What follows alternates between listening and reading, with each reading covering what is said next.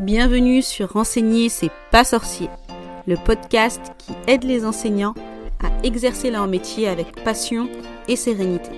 Je suis Samer, enseignante depuis 16 ans et psychopraticienne. Et ma mission avec ce podcast, c'est de t'aider à bien gérer ta classe, à accompagner tes élèves, même ceux qui ont des profils différents, et surtout à t'épanouir en tant que prof. Chaque semaine, je te partage mes conseils, mes astuces, des outils et aussi des retours d'expérience d'autres professeurs afin de t'inspirer et de te sentir soutenu. Ici, c'est comme une salle des profs.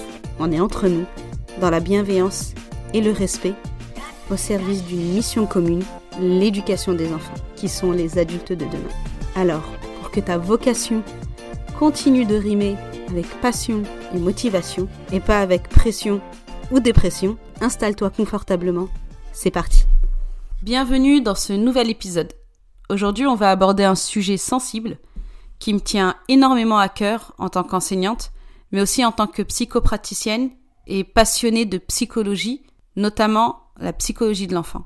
Donc tu l'as vu dans le titre, on va parler des traumatismes que l'école peut créer chez l'enfant. Et j'insiste sur cette notion d'école parce que je ne vais pas uniquement parler des traumatismes qu'un enseignant en tant que figure d'autorité peut créer chez l'élève, mais d'autres traumatismes, par exemple dans les relations avec les autres élèves ou par rapport à des incidents qui peuvent se produire dans le cadre de l'école. C'est pas l'épisode le plus fun, clairement, mais vraiment j'insiste pour que tu aies cette prise de conscience qui t'aidera à devenir une meilleure enseignante, plus empathique, plus tolérante et plus patiente. Tu es prête? On y va. Alors avant toute chose, je souhaitais qu'on commence par les différents types de traumatismes que les élèves peuvent vivre à l'école. On a tout d'abord les traumatismes émotionnels. Les traumatismes émotionnels sont souvent causés par des interactions négatives et des expériences douloureuses. Le harcèlement verbal, les moqueries, les violences physiques, le harcèlement sur les réseaux sociaux et le rejet social. Tout ça peut entraîner des blessures émotionnelles profondes. Ce qui est important de garder en tête, c'est qu'il ne faut jamais, au grand jamais, minimiser la souffrance d'un élève. Chaque souffrance est légitime, même si bien sûr, avec ton regard d'adulte, tu as l'impression que des moqueries par rapport à un nom de famille ou à des origines ou à une tenue vestimentaire, ce ne sont que des chamailleries d'enfants. Mais je t'invite en permanence à te mettre dans les chaussures d'un élève de 6 ans, 7 ans, 10 ans, peu importe l'âge, à cet âge-là, ils sont dans la construction de leur identité. Et toutes les moqueries, les surnoms, le harcèlement, ça peut laisser des traces à vie sur leur estime d'eux-mêmes. Ces attaques verbales peuvent provoquer des traumatismes émotionnels qui conduisent parfois à des problèmes de confiance en soi, de dépression et d'anxiété. Donc ce n'est vraiment pas à prendre à la légère. Un autre type de traumatisme qu'on va avoir, ce sont les traumatismes physiques et le plus souvent c'est sous forme de blessures corporelles. Ça peut inclure des accidents dans la cour de récré, des agressions physiques entre élèves, ou même des incidents de sécurité qui vont être liés à l'infrastructure de l'école. On prend l'exemple d'un élève qui en jouant dans la cour de récréation se blesse gravement en tombant d'une structure mal entretenue. Bah, cette expérience, elle est traumatique et elle peut engendrer des douleurs physiques et des angoisses pour l'élève en plus des problèmes médicaux. On va avoir aussi les traumatismes psychologiques. Alors eux, généralement, ils découlent souvent d'une pression académique qui va être excessive. Imagine un élève qui est constamment poussé à obtenir des notes parfaites, à tel point qu'il ressent une anxiété intense chaque fois qu'il passe un examen. Cette pression peut entraîner des traumatismes psychologiques qui vont créer une peur paralysante de l'échec et des troubles anxieux qui sont durables. Donc les attentes irréalistes, elles transforment l'apprentissage en une expérience qui va être cauchemardesque, où l'élève tombe dans une quête impossible de perfection. Et on a à ce niveau-là une anxiété qui s'appelle l'anxiété de performance. On en parlera peut-être dans un autre podcast. Et le dernier traumatisme que les élèves peuvent rencontrer à l'école, bah, ce sont des traumatismes sociaux qui sont liés aux relations interpersonnelles à l'école. Donc on va retrouver l'exclusion sociale, le rejet ou la stigmatisation qui va être basée sur des caractéristiques individuelles, comme la race, le genre ou l'orientation sexuelle. Tout ça, ça peut causer des traumatismes sociaux. Par exemple, un élève qui se sent constamment exclu par ses pairs en raison de ses origines peut développer des traumatismes sociaux.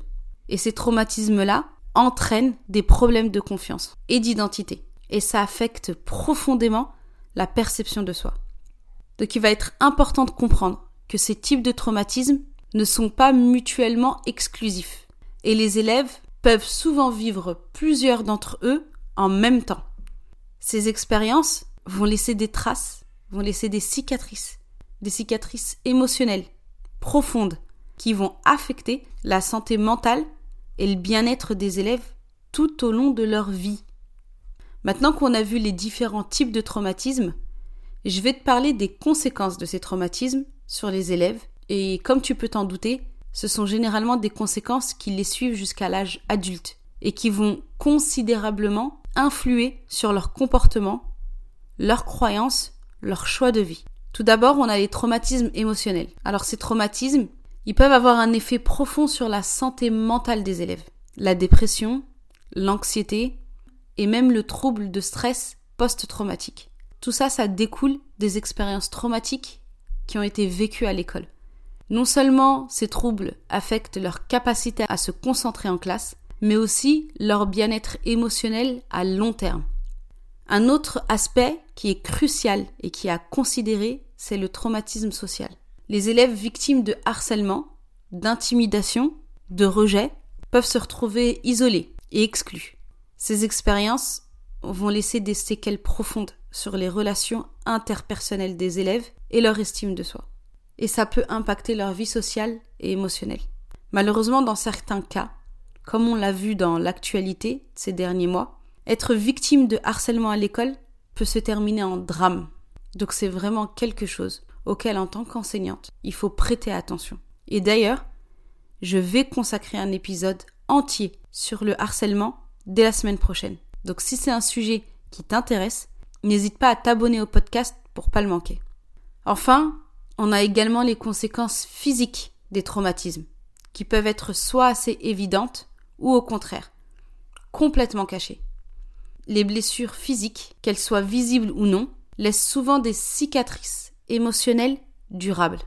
Les élèves peuvent développer une méfiance envers les autres, voire envers les institutions éducatives.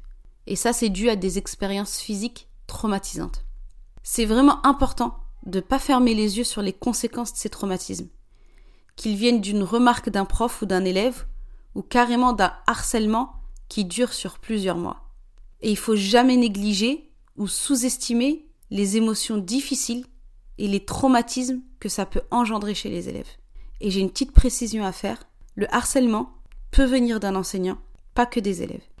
Maintenant, tu te demandes sûrement qu'est-ce que moi, en tant qu'enseignante, je peux faire pour éviter d'être à l'origine d'un traumatisme chez mes élèves et de les accompagner si je vois qu'ils sont victimes d'actes qui peuvent créer un traumatisme?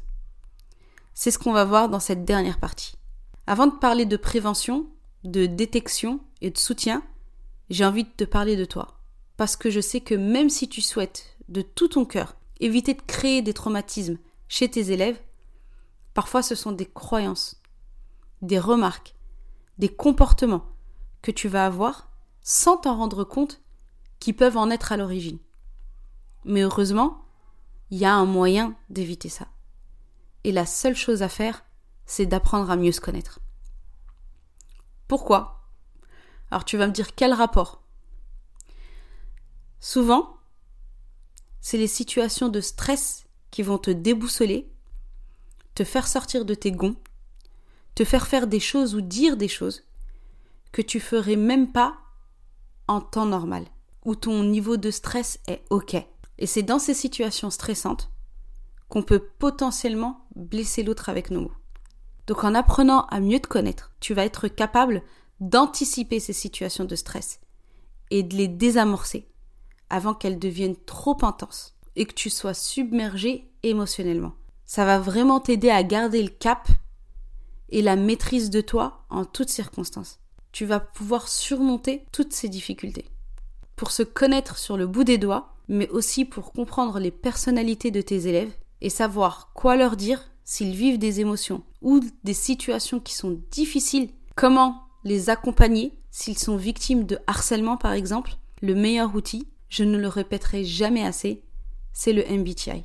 Et c'est pour ça que ma mission de vie, ce qui me porte, ce qui m'anime plus que tout, c'est que tous les enseignants de France connaissent et appliquent cet outil dans leur classe. Parce que ça éviterait tellement de souffrance et tellement de traumatisme. C'est pour ça que j'ai créé ma formation MBTI. C'est pour ça que je l'ai adaptée au milieu de l'éducation.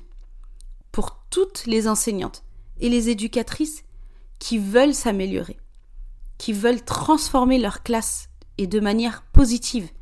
D'ailleurs, les inscriptions pour cette formation, elles sont ouvertes. Elle aura lieu sur deux jours, en janvier, et tu peux dès à présent réserver ta place pour commencer 2024 avec de nouveaux outils qui vont révolutionner ton année scolaire et même ta vie en général. Maintenant, le second élément dont je voulais te parler, c'est la prévention. La prévention des traumatismes à l'école, elle va commencer par la mise en place de politiques et de pratiques qui vont favoriser un environnement sécurisé et bienveillant. Et je le répète encore une fois, comment mettre un environnement sécurisé et bienveillant lorsqu'on n'est pas conscient de ce qui peut impacter l'autre et nous impacter? Lorsqu'on n'est pas conscient de nos limites, lorsqu'on ne sait pas comment est-ce que l'autre fonctionne. Il faut un enseignement un enseignement des compétences sociales et émotionnelles. Mais il faut aussi la promotion de la tolérance et du respect mutuel. C'est ça qui joue un rôle clé dans la création d'une atmosphère qui va être propice à l'apprentissage, propice à l'épanouissement des élèves. Par exemple, tu peux organiser un atelier sur le harcèlement. Qu'est-ce que c'est? Les conséquences sur l'élève harcelé, les conséquences pour l'élève harceleur. Que faire si on est harcelé? Et là, tu vas venir adapter ton discours et tes mots au niveau de tes élèves. Ensuite, je voulais attirer ton attention sur la détection précoce. Il est crucial d'être attentive aux signes précurseurs de traumatisme chez les élèves. Des changements de comportement, une baisse de performance académique, des manifestations d'anxiété ou de dépression, ce sont des indicateurs de difficultés émotionnelles ou sociales.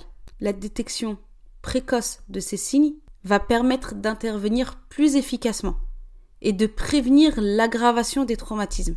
N'hésite surtout pas à prendre contact avec les parents et à parler avec l'équipe pédagogique. Quand un élève est confronté à des traumatismes, offrir un soutien adapté est essentiel. Et pour ça, n'hésite pas à t'appuyer sur les équipes, n'hésite pas à t'appuyer sur le psychologue, sur le conseiller, sur les éducateurs spécialisés et sur d'autres professionnels. C'est nécessaire si tu veux fournir un accompagnement personnalisé. Tu peux trouver aussi des programmes de soutien spécifiques, comme des groupes de parole, des séances de médiation ou des activités qui vont être axées sur la résilience. Ça peut être mis en place pour aider les élèves à surmonter leur traumatisme. Je te recommande d'avoir sous la main des contacts à fournir aux parents les parents qui sont souvent démunis et savent pas par quoi commencer pour aider leur enfant à surmonter les difficultés qu'il vit.